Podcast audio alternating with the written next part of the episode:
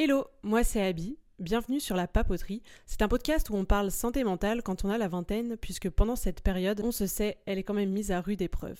Avec ou sans invité, on va balayer de nombreux thèmes qui vont nous permettre en fait de mieux se sentir dans sa tête et dans ses baskets toute l'année pour appréhender justement cette vie qui nous attend.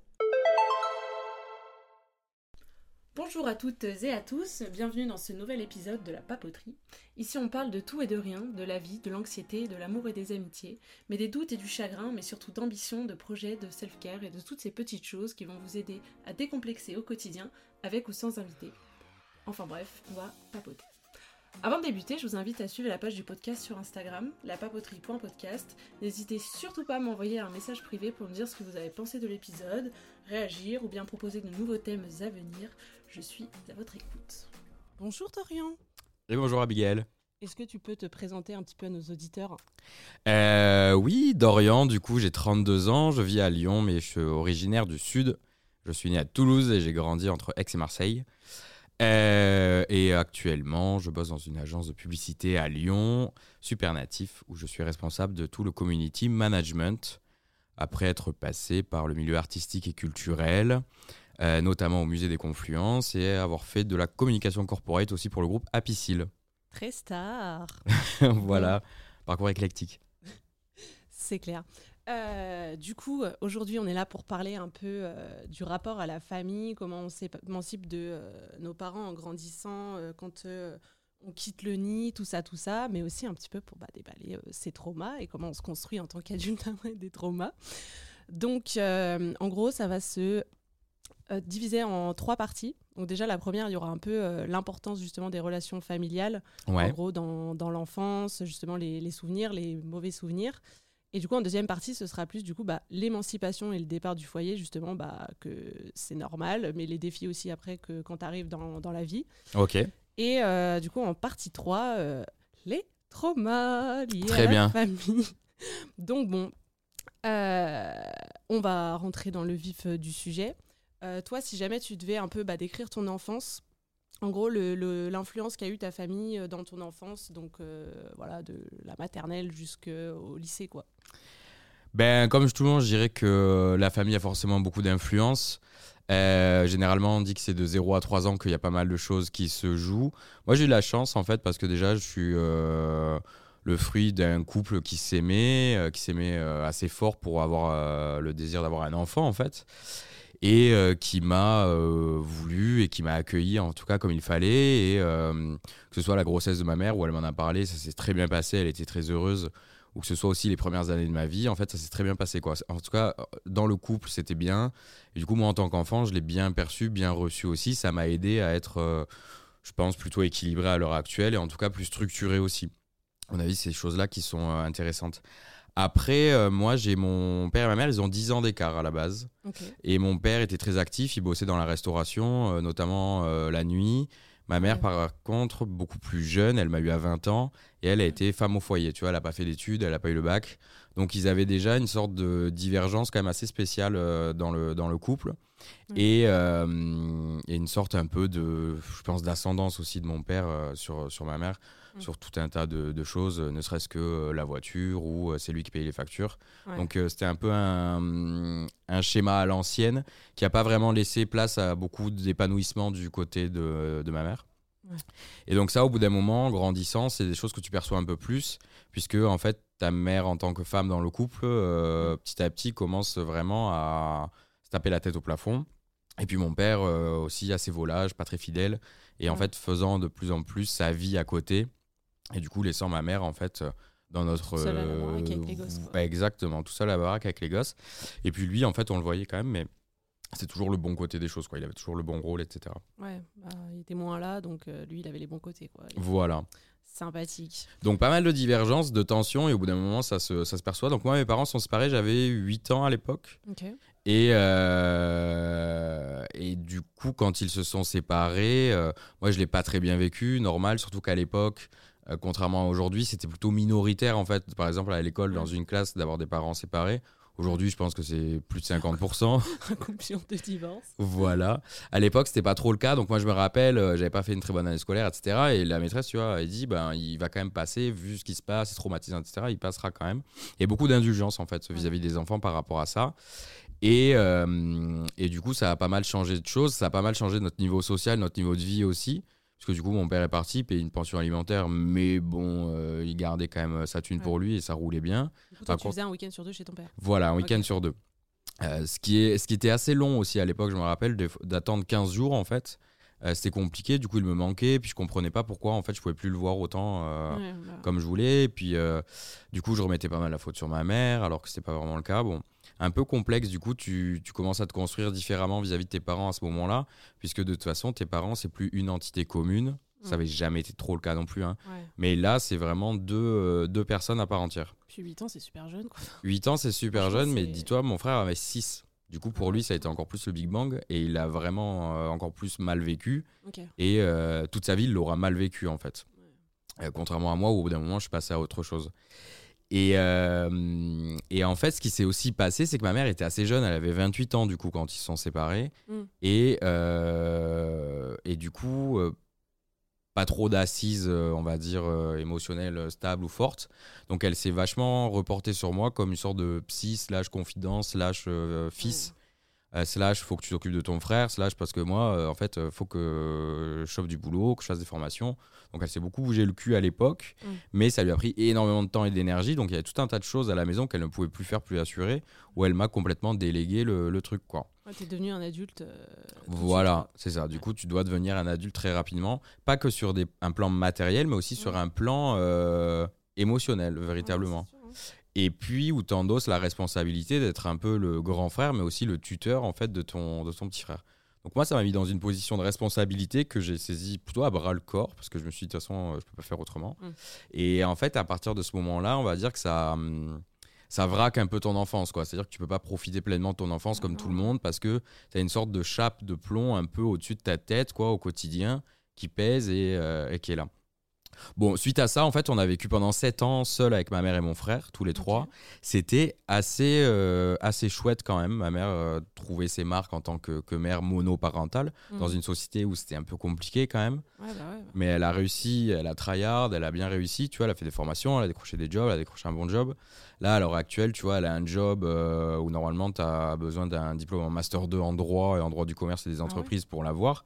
Bon, ben en fait, elle a eu, euh, enfin, elle a décroché ces jobs-là euh, par persévérance et par. Pas voilà, elle s'est donné les moyens. Donc, elle nous a toujours aussi montré un bel exemple de même si tu es à niveau zéro, tu peux quand même t'élever, tu peux quand même faire des trucs. Donc, ça, c'était assez chouette. Et puis, moi, du coup, petit à petit, jusqu'à la préadolescence, quoi, jusqu'à mes 13-14 ans, donc c'était l'histoire aussi de quelqu'un qui avait de la responsabilité. J'arrivais quand même à m'amuser un petit peu à côté, mais bon, en tout cas, j'étais vraiment son bras droit, on va dire, entre guillemets. Et on avait un rapport qui était euh, parfois un peu conflictuel, mais mm. plutôt, euh, plutôt sain, on va dire. Et avec mon frère, on a développé par contre une grosse connexion, on va dire, et une grosse euh, sensibilité commune aussi à ce moment-là, puisqu'on vivait les mêmes choses. Et puis parce qu'on était tout le temps, tout le temps, tout le temps ensemble. Parce qu'en fait, à ce moment-là, tu vois, bah, on a toujours, nous, fait l'école ensemble.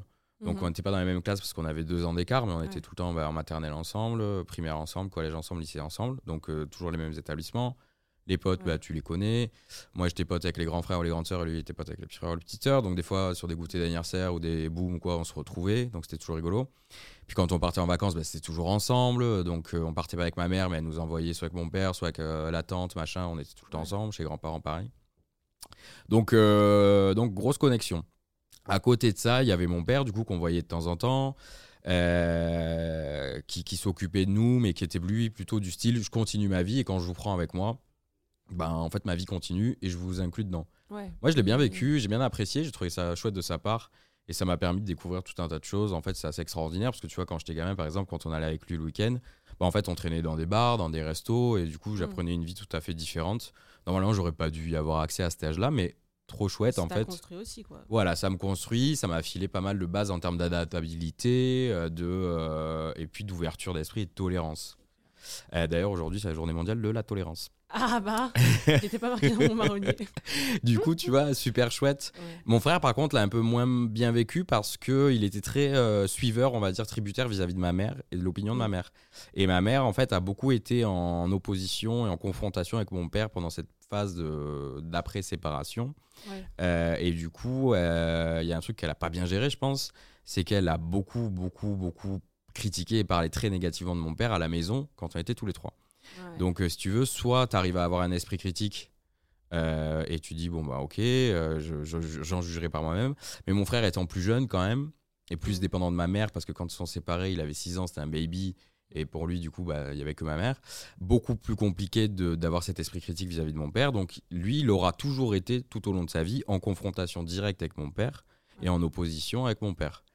Euh, chose assez compliquée, du coup, qui a, qui a, quand même joué aussi dans la balance pas mal de choses dont on, enfin, on en reparlera tout à l'heure.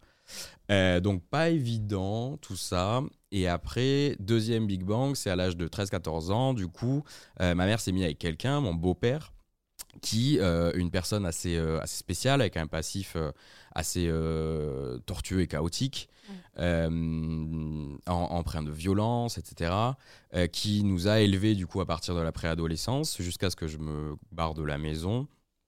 Et euh, qui est une figure un peu particulière pour moi parce que euh, il m'a autant fait du mal qu'il m'a apporté de bonnes choses. Tu vois, il y a même des fois, euh, des, je me suis posé la question du syndrome de Stockholm aussi avec cette personne-là, quoi. Tu vois, quelqu'un qui vraiment, ouais, est capable de, te faire énormément de mal euh, mais en même temps, euh, parce qu'il t'apporte euh, à côté, tu vois, tu, ça annule un peu. ça annule un peu, ouais. C'est ça, c'est particulier. En tout cas, ce que je sais, c'est qu'aujourd'hui, je ne serais pas celui que je suis sans lui. Hum, bah Donc moi, j'ai toujours eu l'habitude de dire que j'avais trois parents. Et ce qui est intéressant chez mes trois parents, c'est qu'ils ils sont très différents tous les trois. But ils ont un gros point commun, c'est d'avoir usé de pédagogie noire. Hum. Donc la pédagogie noire, c'est en fait quand tu montres tellement de contre-exemples que euh, la personne en face, si elle se dit en fait je vais faire tout l'inverse parce que euh, ça va pas du tout, bah en fait ça te pousse à faire les choses dans le bon sens. Et du coup, euh, moi c'est plutôt comme ça que je me suis construit, du coup plutôt en opposition avec les schémas ou les comportements qu'on me proposait, et avec surtout la farouche volonté de ne pas reproduire des schémas. Mmh. Moi je sais que ma mère par exemple a été élevée par bah, mes grands-parents du coup violent, borderline, maladie mentale, euh, mm. enfin beaucoup de complications, de suicides, de, enfin de, tentatives en tout cas, du coup. Enfin, hyper hardcore, tu vois, le truc. Euh, violence conjugale, etc. Mais dans les deux sens, horrible. Mm. Et elle, elle a vraiment reproduit ces schémas, tu vois, ces schémas de violence et de chemin tortueux psychologique, quoi. Elle s'est pas dit, je vais prendre le, contre-coup. C'est vrai qu'il y a souvent deux schémas quand euh, dans des familles, il y a un peu des trucs traumatisants. C'est que soit d'un côté, bah, les, enfin, la descendance reproduit vraiment les mêmes euh, erreurs euh, par euh, le trauma générationnel.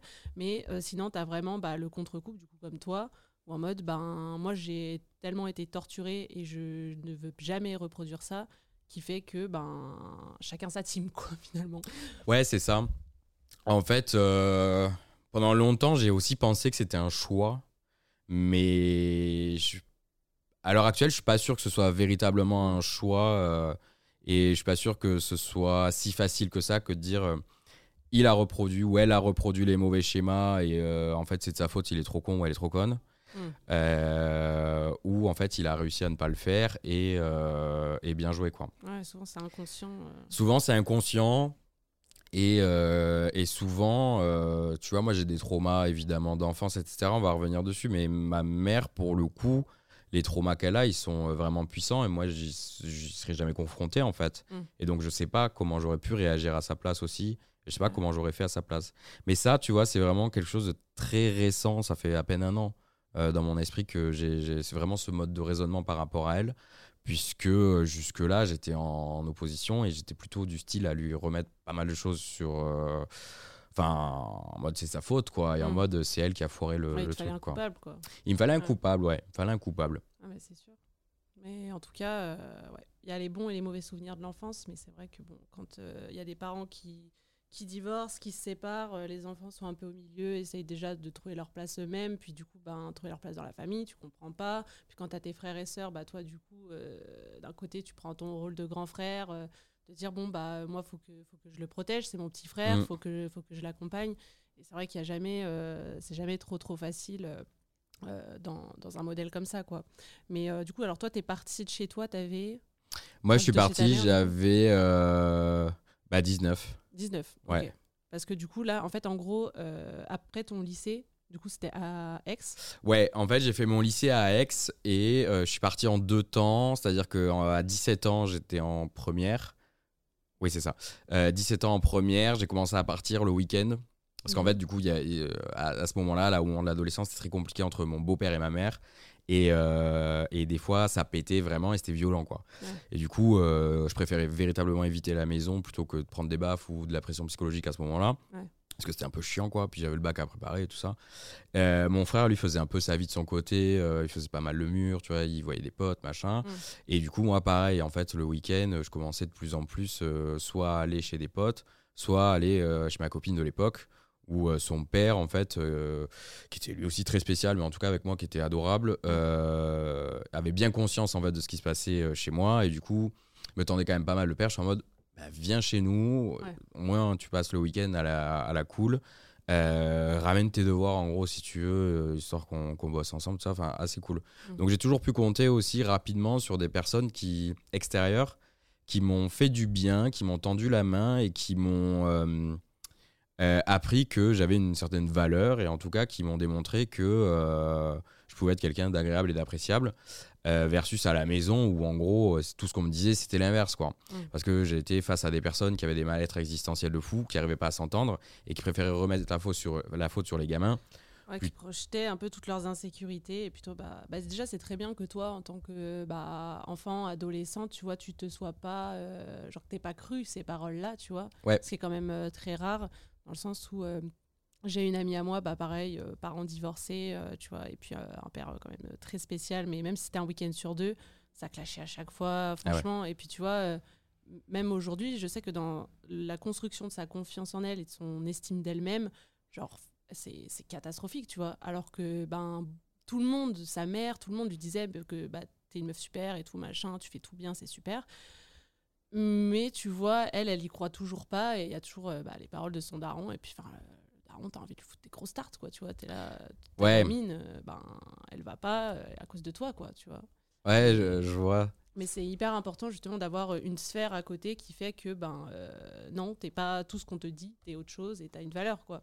Donc ça c'est c'est hyper important et franchement c'est trop cool que t'aies pu te réfugier un peu un peu là-dedans quoi. Bah forcément, ouais, le monde extérieur te permet de te réfugier. Le monde intérieur aussi. Moi, je sais Mm. que tu vois, euh, très rapidement, enfin, à mes 15 ans, euh, j'ai commencé vraiment un gros travail d'introspection. Je me suis beaucoup posé, en fait, tout seul avec moi-même, en me disant, voilà, en fait, c'est quoi mes valeurs? C'est c'est c'est où que je veux aller? C'est vers quoi que je veux tendre? Et humainement, euh, c'est quoi les relations que je veux tisser avec les gens? Et c'est quoi les relations que je veux tisser avec le monde? Et moi, je, je disais toujours, en plus, euh, plus tôt je vais partir, mieux ce sera, parce que quoi qu'il se passe en dehors de la maison, ce sera toujours moins pire en fait que ce qui se passe à l'intérieur. Ouais. Et, euh, et en fait, ça, c'est vrai que ça t'aide quand même à prendre confiance en toi parce que tu te dis, bon, bah en fait, euh, juste dehors, ça sera une immense page blanche à remplir et un monde immense à embrasser, trop bien, ce sera toujours mieux qu'ici. Et après, j'avais confiance en moi aussi parce que je sentais bien, je voyais bien que mes parents qui essayaient de m'imposer une certaine réalité de moi-même, ils étaient complètement fucked up en fait. Mm. Et pour moi, leur parole, elle n'était pas recevable et ça faisait déjà des années que leur crédibilité, elle était à zéro, voire en négatif. Ouais. Donc en fait, ce qu'ils pouvaient me dire ou ce qu'ils pouvaient m'imposer ou quoi, je me disais, mais putain, mais cours toujours en fait. Enfin, c'est- pitoyable. Donc en fait, j'ai vraiment, euh, j'ai accordé vraiment pas de crédit. Ce qui m'a aidé, je pense. Ouais, je pense. Donc ouais, départ en deux temps. 17 ans une première fois, vraiment la moitié de la semaine, quoi. Mhm. Et après, euh, 19 ans, euh, par le biais d'Erasmus. Et en gros, c'est un peu l'histoire que je raconte à tout le monde, mais euh, quand on a eu euh, du coup les destinations Erasmus qui sont ouvertes, qu'on avait le choix, tu vois, moi j'ai pris un compas en fait, euh, et puis j'ai tracé le, le cercle le plus éloigné possible. Ouais. Et c'était Alicante, dans le sud de l'Espagne, en. Andalousie, parce que c'était genre 8 à 12 heures de route, je crois, Ouais. d'Aix-en-Provence. Du coup, tu t'as- tu rentrais euh, pour Noël? Enfin. Et je suis rentré pour Noël et c'est tout. Ouais, tu Et encore, bon, tu vois, euh, je voulais pas forcément, euh, mais bon, bon, je l'ai fait quand Ouais. même. Ok. Mais du coup, pour toi, c'était quoi un peu bah, justement les avantages de devenir indépendant, un peu justement bah, dans, ta construction euh, personnelle, justement sur le plan un peu euh, des émotions, de toi te découvrir toi Est-ce que l'Erasmus pour toi, ça a été vraiment un peu genre comme un déclenchement C'est à partir de ce moment-là? Ouais, forcément. Ben, un tout petit peu avant déjà, parce que, parce que j'avais un peu plus d'indépendance, d'autonomie déjà en arrivant à la fac mm. pour mes, mes, premières années de fac, donc 18 et 19. Mais ouais, forcément un déclenchement, surtout quand tu pars en Erasmus, tu es vraiment à l'étranger. Donc tu un peu dos au mur, il y a plein de choses, tu es obligé de faire tout seul. Tu es obligé de tisser des liens aussi. Et, euh, et ouais, moi ça s'est apparenté plutôt à une explosion quoi. J'avais tellement été contenu en fait dans une bulle euh, faite de non-dits, de violence, de pression, de, de il faut pas bouger une oreille sinon tu te fais taper dessus. Que du mm. coup ça a été plutôt euh, bah, une explosion totale quoi. Donc je parti un peu dans tous les sens. Et après j'ai mis quand même quelques années à me trouver. Euh, et quelques années aussi à me calmer.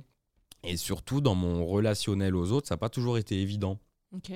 Parce que du coup, euh, assez intense, assez investi, mais euh, très borderline aussi. En fait, je me suis rendu compte à ces années, pendant ces années-là que j'avais été élevé en fait par des gens complètement borderline et que la réalité de la maison et la réalité des, de l'humanité qu'on pouvait me montrer à la maison, euh, bah, c'était pas la bonne, quoi.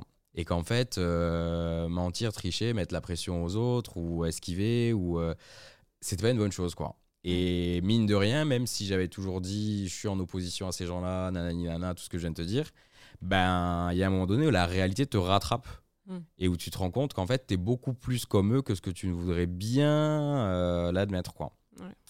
Euh, et, donc ça, ça a été quand même le cas, je pense, enfin tu vois, jusqu'à mes 24-25 ans, donc ça a duré. Hein. Ouais, bah, bah déjà, il euh, y a des gens qui s'en rendent compte euh, bien plus tard. Hein, oui.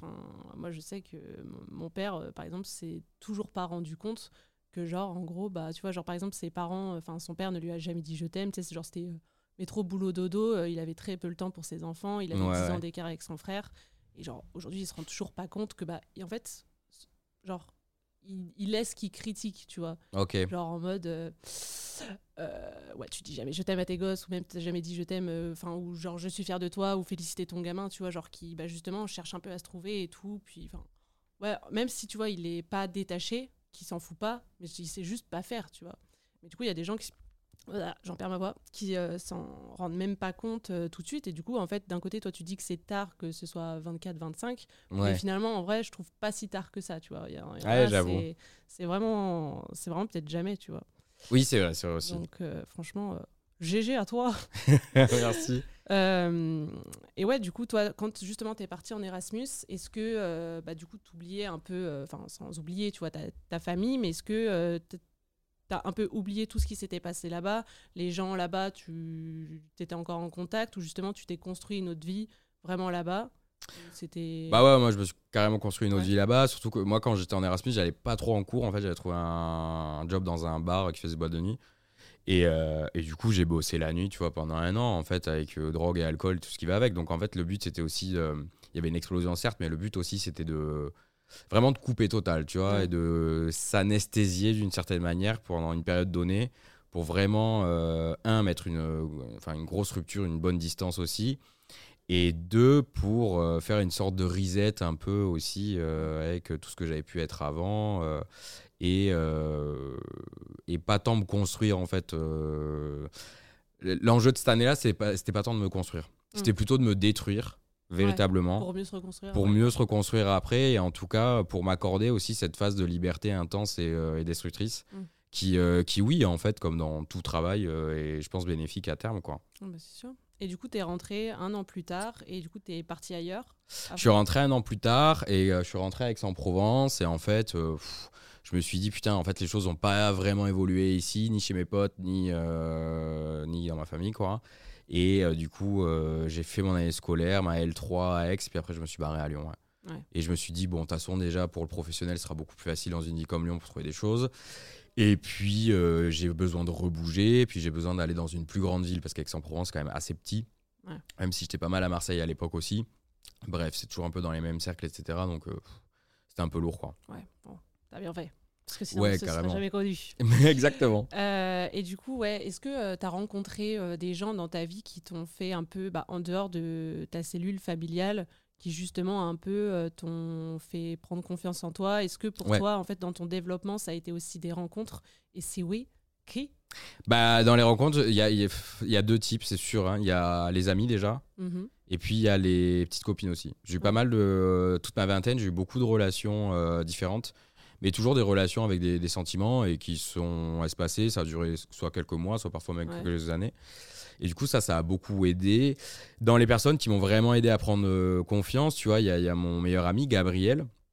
euh, que j'ai rencontré au lycée, qui m'a vraiment apporté beaucoup de, qui m'a enseigné la liberté en fait, la liberté d'être qui je voulais, dire ce que je voulais, d'écouter ce que je voulais, de faire ce que je voulais, et qui m'a enseigné aussi la confiance en soi. Lui, il en avait une énorme à l'époque.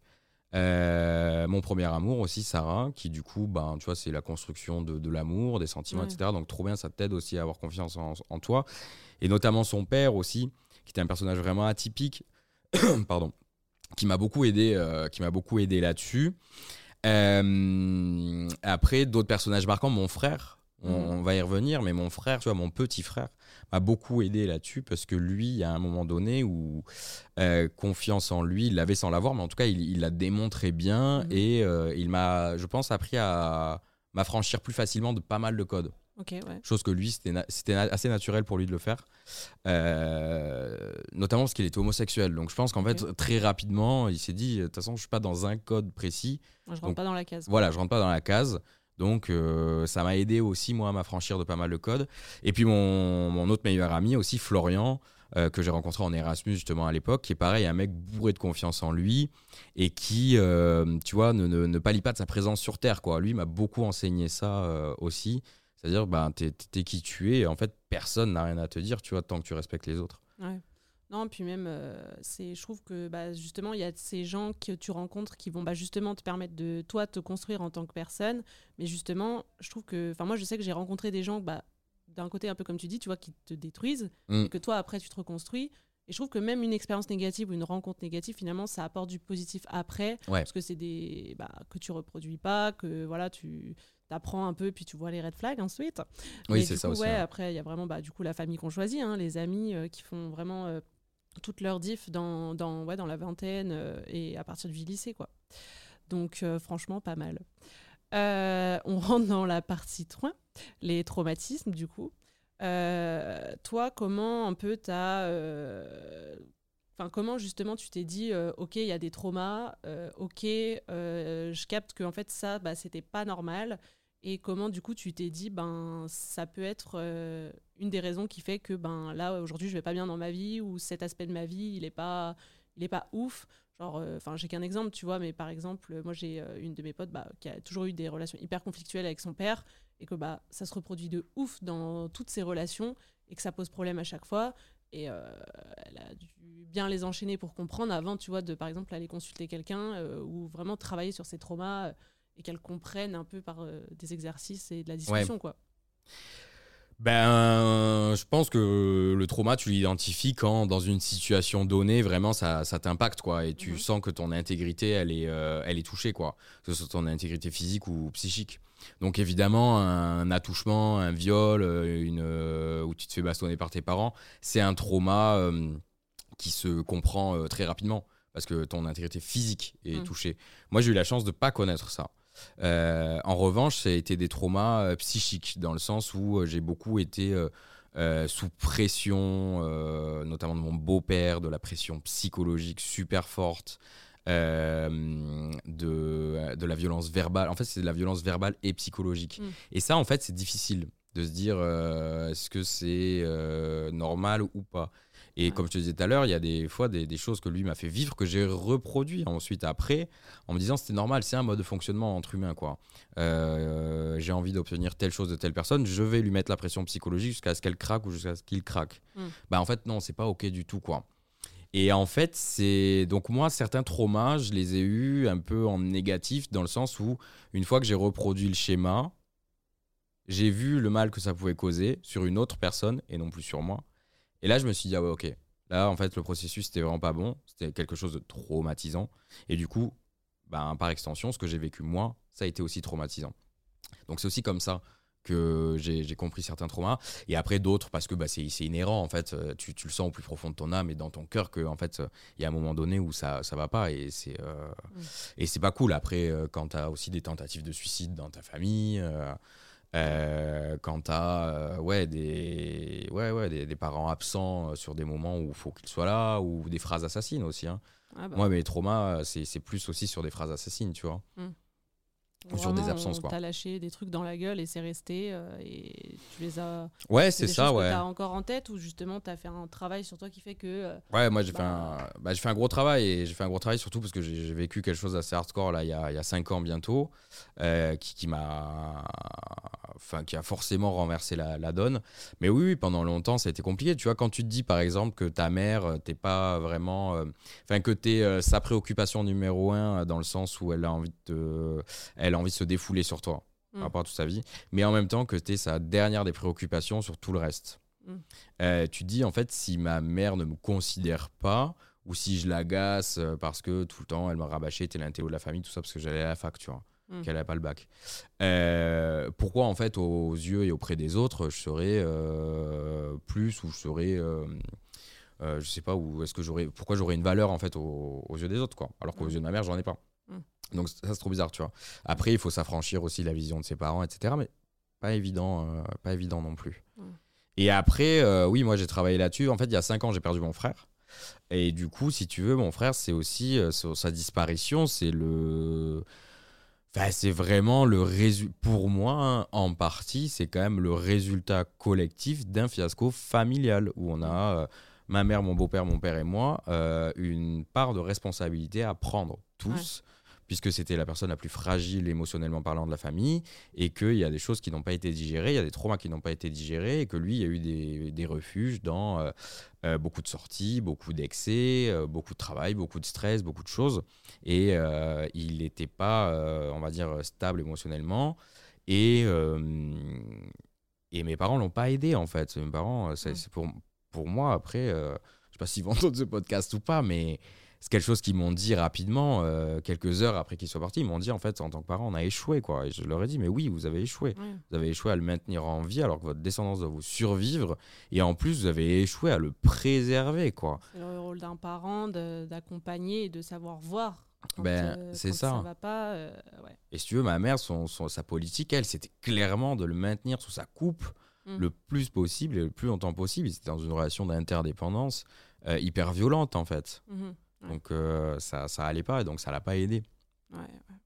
Et forcément, ça, ce trauma, tu es obligé, en fait, si tu veux aller de l'avant quand même, et ne serait-ce qu'aussi pour rendre hommage à la personne, de te re-questionner, de te rebooter, de prendre les choses à bras le corps mm. et euh, d'essayer d'aller dans le bon sens, quoi.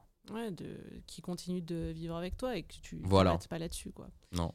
Même si, bon, euh, on imagine bien que c'est quelque chose de archi traumatisant et que, bon, même je pense énormément de gens ne s'en relèvent jamais et même si voilà on, apprend à vivre avec hein, ouais c'est ça hein. ben, moi ce qui m'a vraiment marqué c'est que toutes les phrases bateau tu vois euh, le temps fait son œuvre on apprend à vivre avec euh, euh, si tu pas te rends plus fort etc enfin, mm. elles, marchent elles fonctionnent c'est pour ça qu'elles sont là hein, ces phrases là en fait. Mais vraiment ouais c'est hum, pendant quelques semaines quelques mois même c'était vraiment la sensation d'être sorti de mon corps Mm. et d'avoir perdu un membre, euh, pas que de ma famille, mais un membre à part entière. Et aussi à l'époque, tu vois, et ça c'est assez drôle parce que en, ces, ces, derniers temps, je retrouve, enfin ces derniers temps, il y a un nouveau changement en moi. Euh, c'est qu'à l'époque, en fait, quand mon frère est parti, je me suis dit, bon, il y a toute une intimité qui est mon enfance qui part avec lui. Parce qu'avec qui maintenant je vais pouvoir parler de mon enfance? Ma mère et mon père sont tellement traumatisés, on peut les comprendre pour le coup, ne veulent plus aborder ces sujets-là avec moi. Mm. Ma mère, de toute façon, fait trois ans qu'on se parle plus. Mon père, on se voit deux fois par an, on se parle pas mal, mais il y a des sujets qu'il esquive parce que c'est trop lourd pour lui, trop dur pour lui. Mm. Donc en fait, avec qui je vais pouvoir en parler quoi? Parce que moi, j'ai plus de potes de l'époque, tu vois, j'ai plus de potes d'enfance, etc. Et donc en fait, mes souvenirs, je les ai, euh, je les ai là. Tu les partages qu'avec toi, enfin, t'en parles du moins avec personne. Ouais. tu, tu, racontes aux gens, tu, tu vois, ton, ton enfance, mais t'as pas le oh putain, tu te rappelles quand tu vois Voilà, c'est ça. Et tu, tu, perds ce, tu perds ce truc-là. Et, euh, et, du coup, bah, moi, ça fait un peu moins d'un an, là, je suis avec quelqu'un et euh, cette personne a, a, aussi des patterns communs avec, euh, avec ça. Mhm. et, et, en fait, c'est rigolo parce qu'on a inventé un langage aussi où on arrive à parler de ça et ça arrive à nous raviver un peu l'âme d'enfant. Euh, qu'on avait au, fond de nous à ces moments-là, que moi j'avais pas, enfin que j'avais véritablement pensé enterrer quoi. Déjà que très jeune j'ai dû être adulte, à l'âge de 8 ans, tu vois, il a fallu que je sois adulte. Euh, du coup, euh, après j'avais, enfin j'ai, j'ai jamais eu de comportement apparentés à, ceux de l'enfant en fait, qui sont en plus des comportements, je pense, très sains pour tout un chacun, toute nos vies quoi. On connaît tous euh, ce pote ou, enfin ouais ce pote ou cette pote qui euh, des fois prend une voix de gamin ou de gamine ou euh, tape sa crise pour rigoler pendant l'apéro, mais mais c'est ça en fait, c'est mignon et ça a sa place, je pense, dans un, équilibre psychique et mm. émotionnel. Et moi, ça avait jamais été le cas, tu vois. C'était toujours en fait soit euh, gravité sérieux, soit euh, déglingue et destruction. Donc en fait, il n'y avait pas vraiment de demi-mesure et il n'y avait pas trop de douceur non plus. Et toute ma vingtaine, il n'y a jamais eu de douceur. Enfin, très rarement. Et qu'est-ce qui fait que du coup, c'est quand tu as rencontré cette personne ou que tu as un peu réussi, bah, justement, un peu renouer avec un peu ton enfant intérieur, puis retrouver un peu la douceur euh, C'est quelque chose qui est passé par l'amour ouais, clairement, ouais. ouais. Ouais, clairement. Bah, parce que je pense que de toute façon, euh, les, les, grandes choses passent par l'amour aussi, du mm. coup, parce qu'on a tous euh, besoin d'être aimés, en fait. On a tous besoin aussi de savoir qu'on est aimé. Et euh, c'est ça qui est important, ça qui est intéressant. Tu vois, je fais une petite digression, c'est trop drôle parce que justement avec elle, Mathilde, donc, on a regardé une série il y a pas longtemps qui s'appelle Bodies, que je recommande à tout le monde, qui est sur Netflix, qui est assez ouf. Et en fait, le pitch c'est ça, quoi. C'est que tu suis en fait sur plusieurs générations euh, un personnage qui est un dictateur en puissance et euh, qui a pour mantra en fait euh, souviens-toi que tu es aimé mm. et qui lui en fait déraille pas trop spoiler non plus, mais déraille parce que justement, il n'y a pas ce truc-là. Il n'a pas eu ce truc-là, tu vois, de se souvenir qu'il aimait. Il n'a pas eu ce truc-là, quoi. Ok. Euh, et donc, c'est important, ouais. Donc, les choses, euh, les, pour moi, les choses importantes passent par l'amour. Et aussi parce que bah, depuis 5 ans que j'ai perdu mon frère, je suis en thérapie et que j'évolue et que euh, je prends conscience de certaines choses. Et que là, j'arrive, tu vois, à bientôt 33 ans et que du coup, dans la vie, je trouve qu'il y a des moments où tu sens qu'il y a des tournants. Et là, je sens que c'est un tournant. Donc, je suis très content aussi qu'il soit pris dans ce sens-là, quoi. Ouais, c'est clair.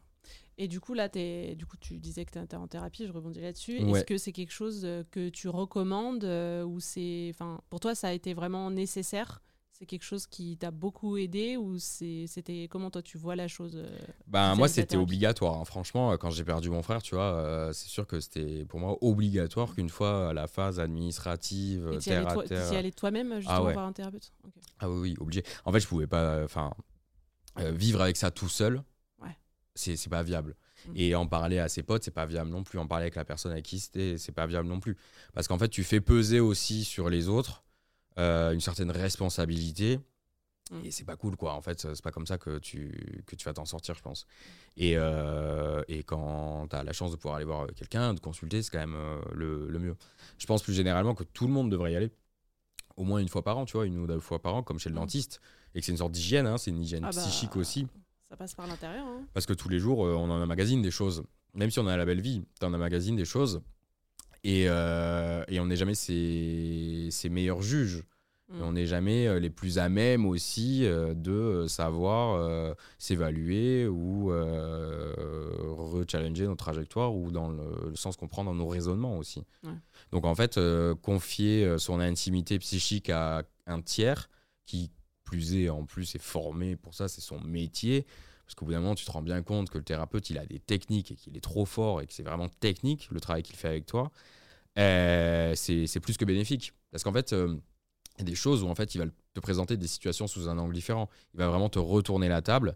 Et du coup, toi, tu vas te re-challenger, te re-questionner. Tu vas te faire Ah ouais, en fait, à l'époque, j'ai dit ou j'ai pensé ça mais peut-être que c'était pas du tout ça la vérité. Moi, ça a été mm. ma vérité à ce moment-là, et ça l'a été de, ça, et c'était la vérité encore pendant tout ce temps-là. Mais en fait, c'est pas forcément ça la vérité. D'autant mm. plus qu'on est tous différents et que chacun a sa propre vérité. Chacun interprète. Et ben, c'est ça aussi. Se fait sa, sa, sa, vision, sa version, quoi. Bah, c'est ça. Et du coup, je rebondis euh, sur ce que tu disais. Donc aujourd'hui, tu parles plus à ta maman. Non. Tu vois quelquefois ton, ton père. Oui. Est-ce que euh, c'est des choses que tu as décidé que, en gros, euh, enfin, comment dire en gros, tu t'es dit, bah moi, en tant qu'adulte, pour euh, être bien dans ma tête, euh, c'était quelque chose que tu avais besoin justement de couper ce contact ou c'est quelque chose qui s'est fait plus ou moins naturellement Ouais, moi, en tant qu'adulte, j'avais besoin d'avoir peu de contact avec eux. néanmoins, il y en avait quand même, mais après, on va dire que les choses ont quand même pas mal changé quand on a perdu mon frère ce qui s'est passé, c'est qu'en fait, mes parents m'ont quand même dit euh, Do, tu, nous fais beaucoup trop penser à Alexandre, euh, ta voix au téléphone, euh, tes mimiques, comment tu parles, ce que tu penses, etc. Et pour nous, ça nous est insupportable. On ne peut pas, on ah est désolé, tu es là, tu restes en vie, mais nous, on l'a perdu, on est mort à l'intérieur. On ne peut pas continuer de supporter ni ta présence, ni, ni te voir, en fait, tout simplement. du coup, tu culpabilisais de ouf, non? Enfin, Non. T'as pas eu une culpabilité de Genre, je sais pas, que du coup, ben, que ton frère soit parti et que toi, tu t'es dit, bon, bah, du coup, ben, moi, je pars aussi d'une certaine manière où bah, mes parents, finalement, ben, ouais, je leur fais trop penser à lui, mais du coup, moi, je suis plus moi. Euh, tu t'es pas un peu questionné là-dessus? Ouais, ouais, si, carrément. Mais bon, comme j'étais déjà, j'avais déjà fait un gros travail aussi sur mm. moi. Euh, j'avais confiance en moi quand même. Je sais qui je suis. Je me suis pas défini euh, par rapport à, mes parents non plus. Euh, ça fait bien. Enfin, tu vois, mm. là-dessus, comme on dit au début, je me suis jamais trop défini par rapport à mes parents. Donc ça, heureusement, ça m'a aidé d'avoir déjà eu ce chemin de maturité plus tôt. et j'étais déjà bien dans ma vie, en fait, je savais ce que je veux aller, etc. Donc, non, je dirais que même au-delà, j'ai été en empathie plus, plus avec eux en me disant, ok, si j'étais à leur place, est-ce que je ferais pas la même chose, quoi? Est-ce que je peux pas les comprendre? Du coup, euh, avec ma mère, ça s'est terminé. C'est pas terminé très très bien, mais bon, pas de, pas de news depuis trois ans.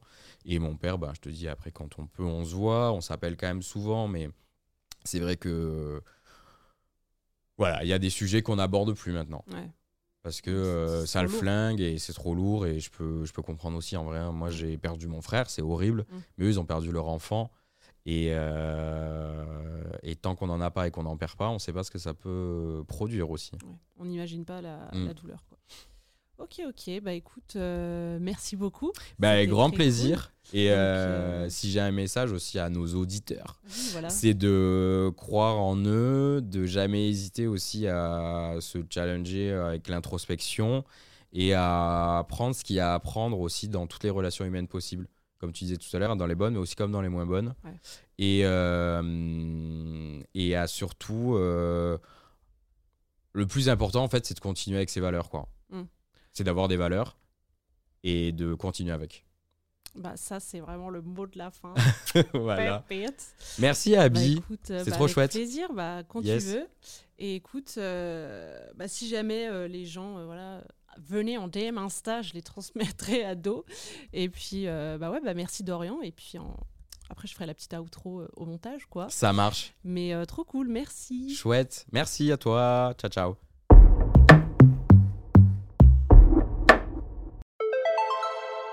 Merci d'avoir écouté cet épisode jusqu'à la fin. Vous pouvez me retrouver sur Insta at lapapoterie.podcast ou sur mon perso at abigailpr pour me dire ce que tu as pensé de l'épisode, échanger ou donner des idées pour les prochains épisodes.